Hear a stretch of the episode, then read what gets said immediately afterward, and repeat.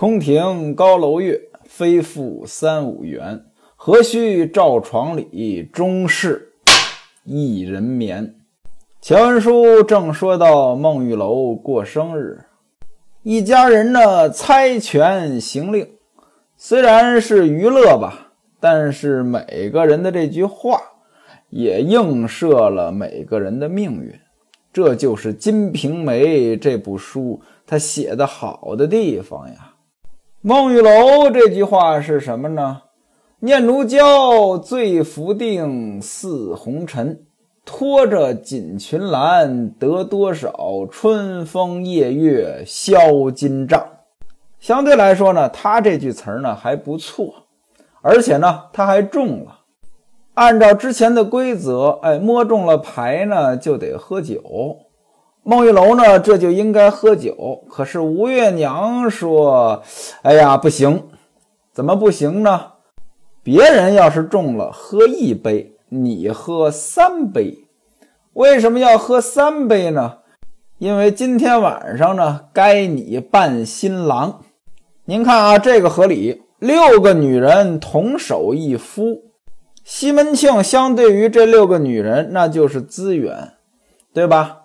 那今天是孟玉楼的生日，吴月娘呢做出这个提议来，那是非常合适的。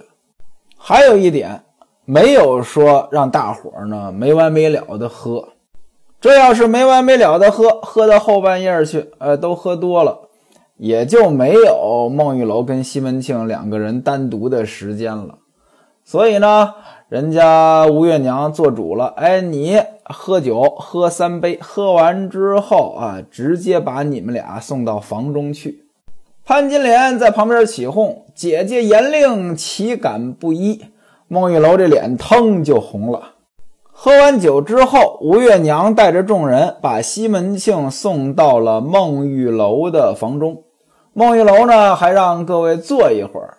谁这么不长眼呀？没人坐。潘金莲呢，占孟玉楼便宜，呃，跟孟玉楼说：“我儿，好好睡吧，你娘明日来看你，不要淘气啊。”而且呢，潘金莲这个玩笑呢，开的还挺真。怎么着？说完之后呢，又跟吴月娘说：“说亲家呀，孩子小，看在我面上，凡事您担待些。”潘金莲这个玩笑，就把孟玉楼当自己的孩子了，把西门庆当吴月娘的孩子。那意思呢？我们是双方家长。孟玉楼说：“六丫头，老米醋挨着做，这什么意思呢？做这个醋啊，这醋得一缸一缸的做。老米醋挨着做，就比喻什么呢？事儿一件一件的办。放在这里呢，孟玉楼的意思就是说，你拿我开玩笑，赶明儿轮到你的时候呢，不也一样吗？所以你今天拿我开玩笑，以后我也拿你开玩笑呀。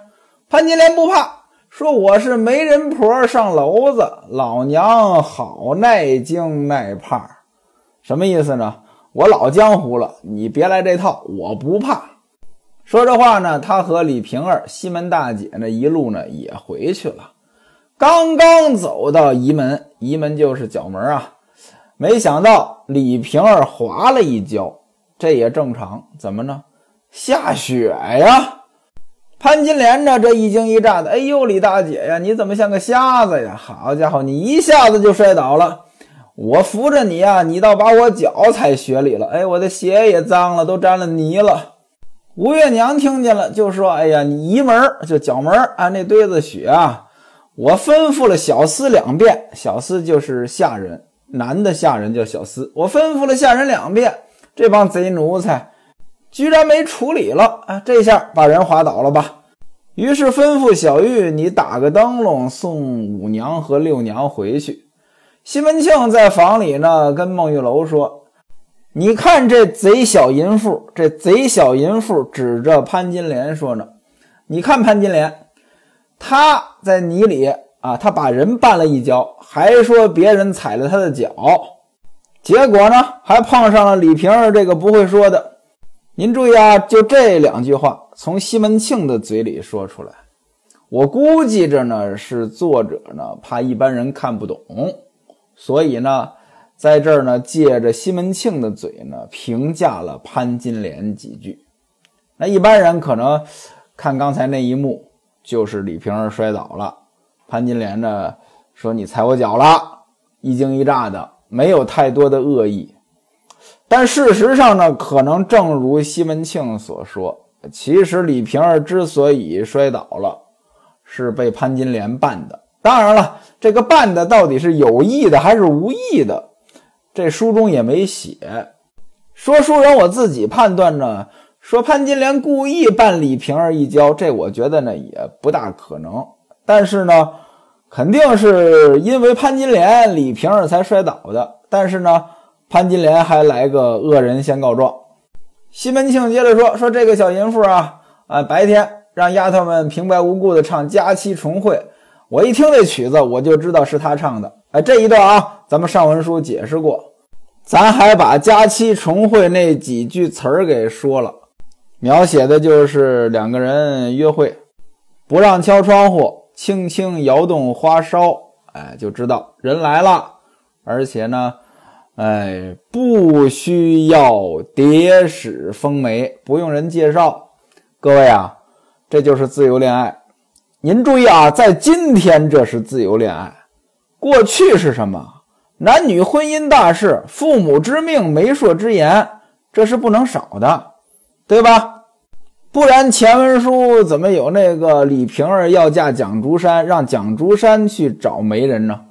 蒋竹山又没钱，还说何须兵人之言？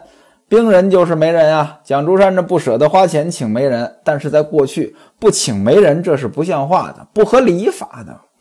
那么这个南石榴花佳期重会，其实描写的就是两个人偷偷约会。这么一个事儿，那回书呢？咱们说了，西门庆一听这曲子，就问谁安排唱的，人家说潘金莲安排的。西门庆说潘金莲净弄事儿，潘金莲还不承认。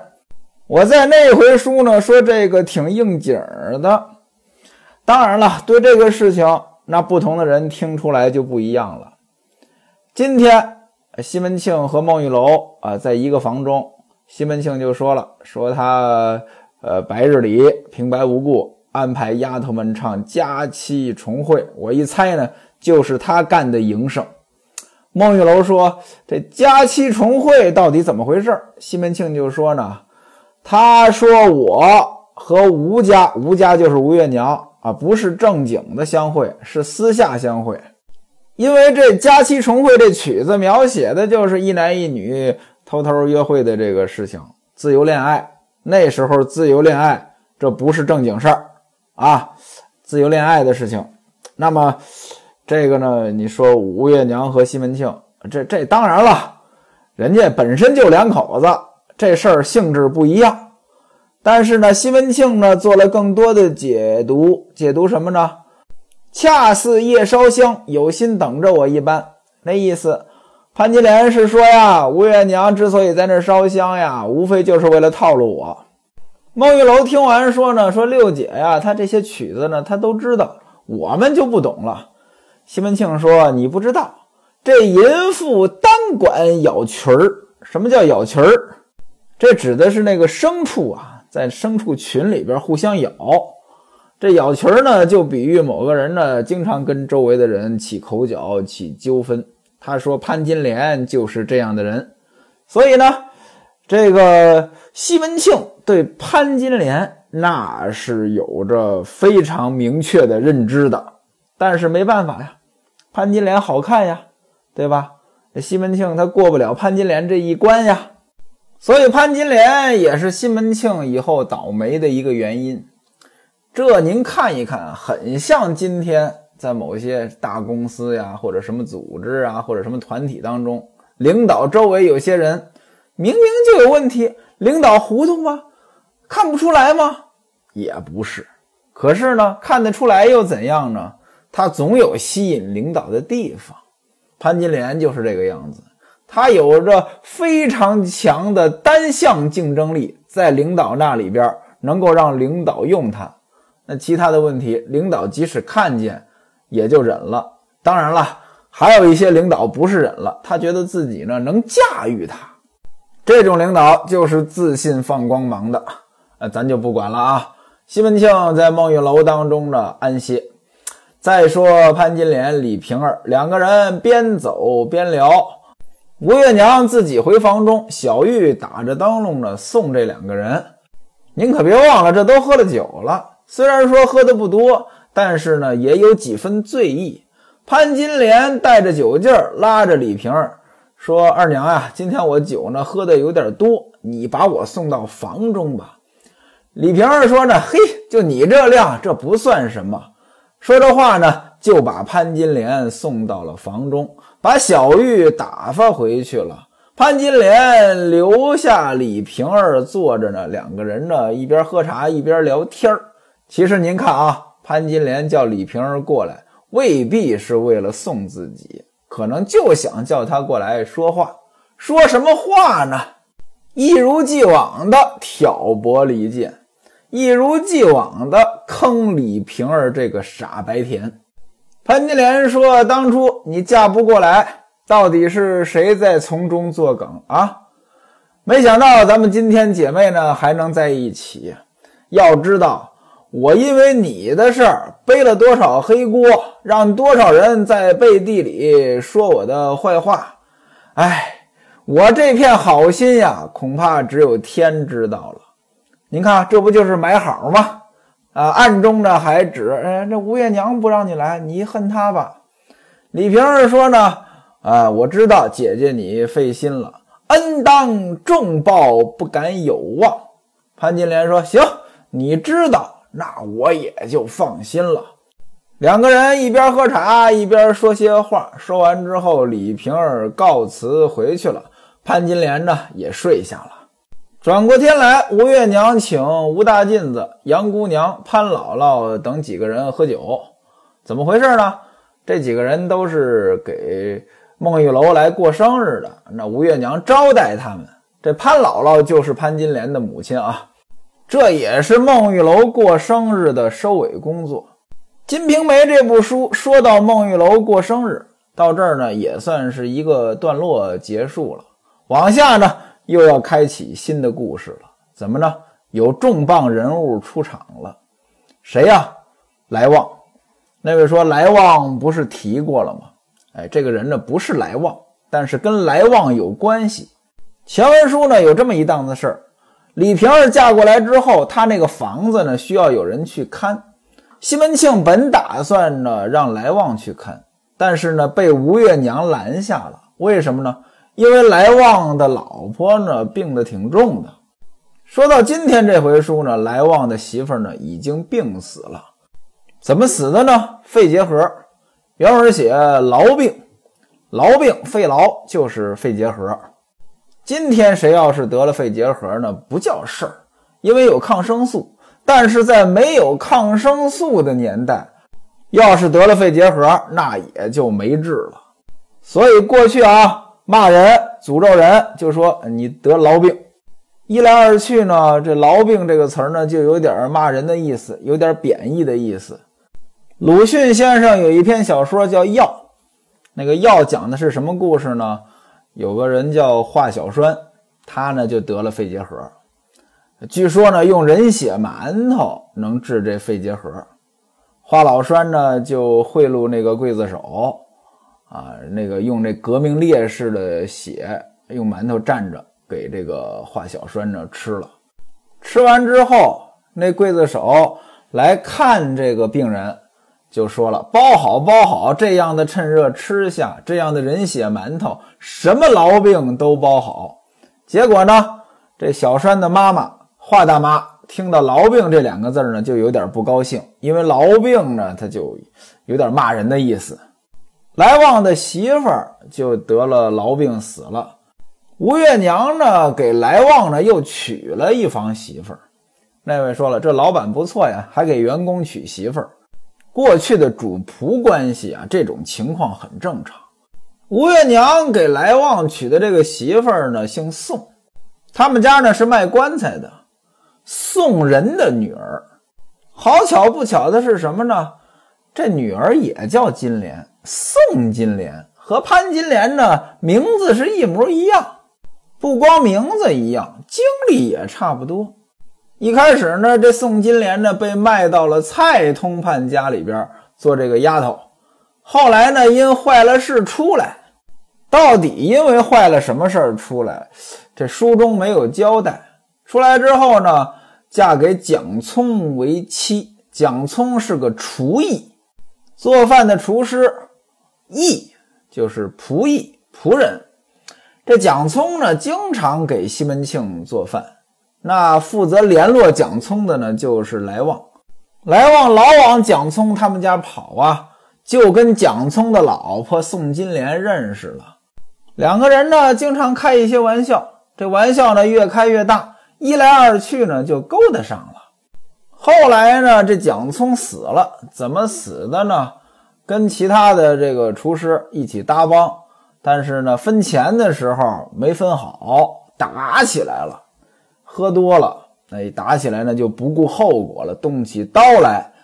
蒋聪就这么被人杀死了，那个人呢也跑了。宋金莲一看自个儿爷们儿被人弄死了呀，就找来旺啊，让来旺呢托西门庆的关系。西门庆找县里的关系，派人抓住了凶手，给治了个死罪，算是给蒋聪呢报了仇。再后来，来旺求吴月娘，让吴月娘呢，呃，给他安排。娶宋金莲为妻，当然了，来旺呢也没把这事儿呢说的这么细，没说这里边有这么复杂的关系，就说呢有个小户人家的寡妇啊，会做针织啊，娶过来呢能到府里边干点活儿。吴月娘呢花了五两银子，两套衣服，四匹青红布，还有一些簪环之类的啊，就把宋金莲娶过来给来旺做妻子。因此，宋金莲就到了西门庆的府中做下人。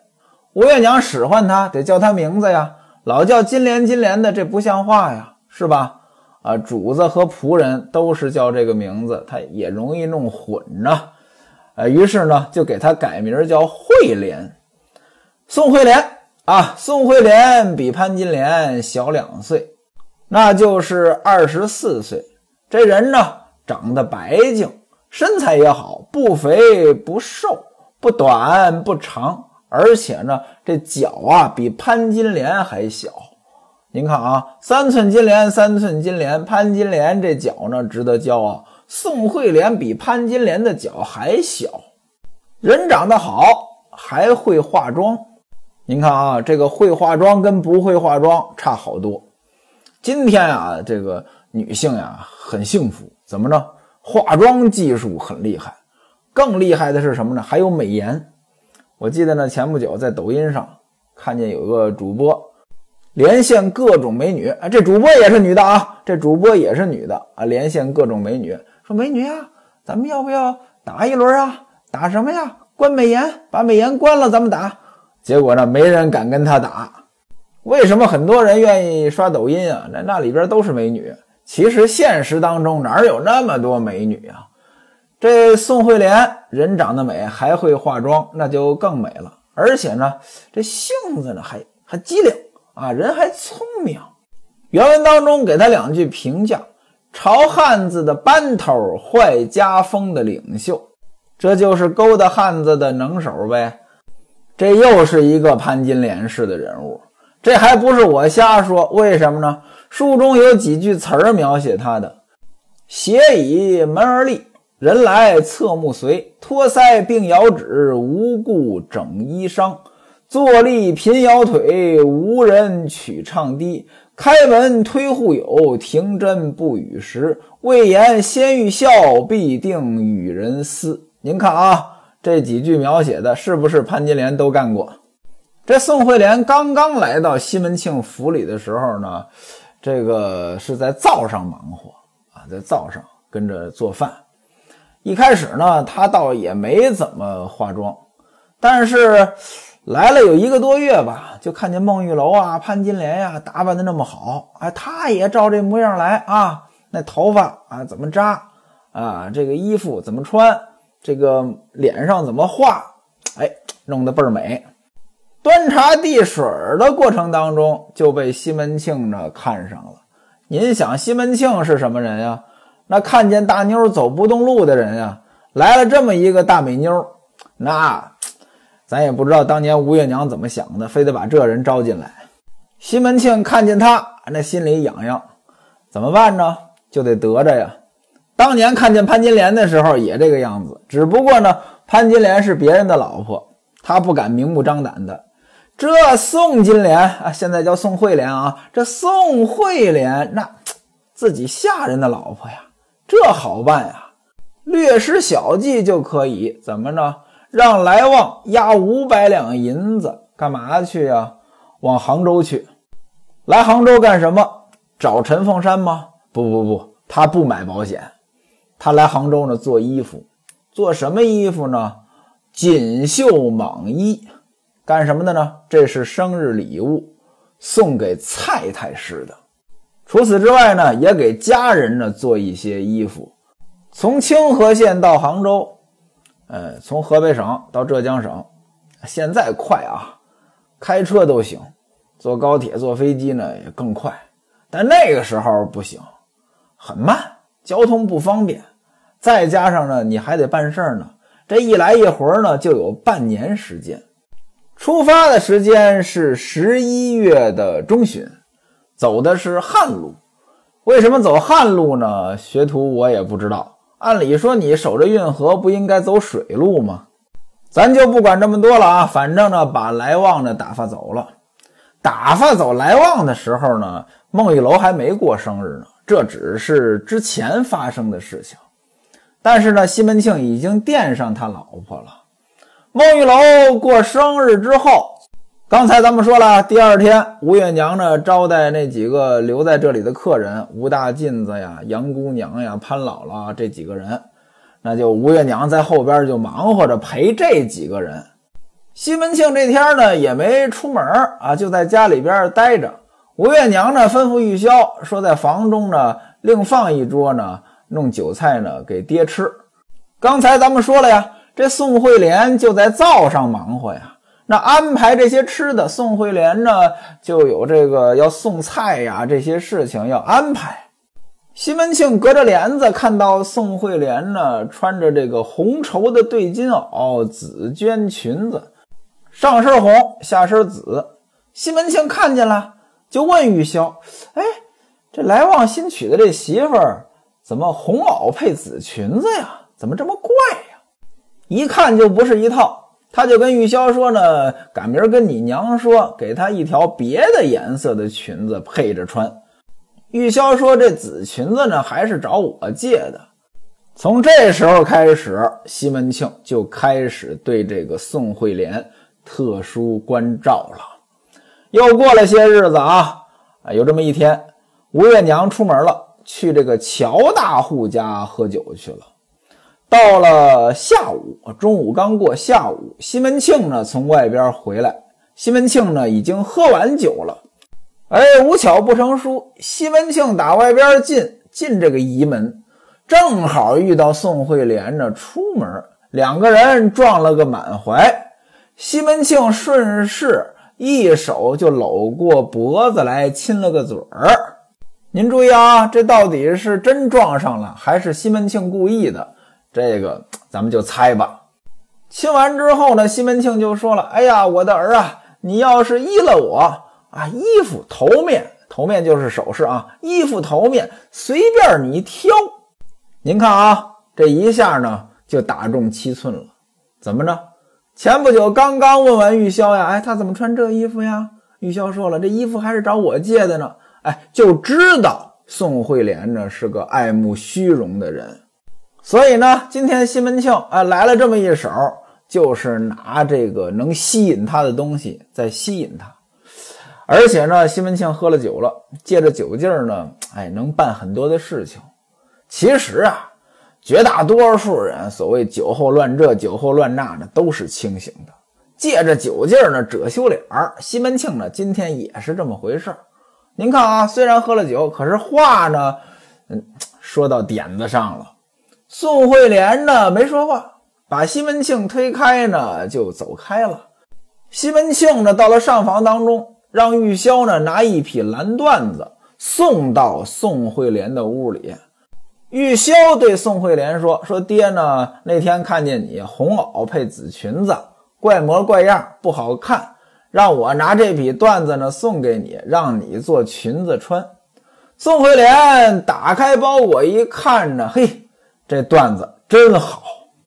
原文写的是翠兰间四季团花喜相逢段子，咱不多解释啊，这段子肯定很花。您要知道那时候织这个东西，那可很费手工的，能织成很花的，那肯定很贵呀。您看宋惠莲什么反应？我要是拿这个做了裙子，娘见了问我，我怎么说？您注意啊，这就上道了，一句话就暴露了。怎么着？要正经的，你应该说这我不能要，对不对？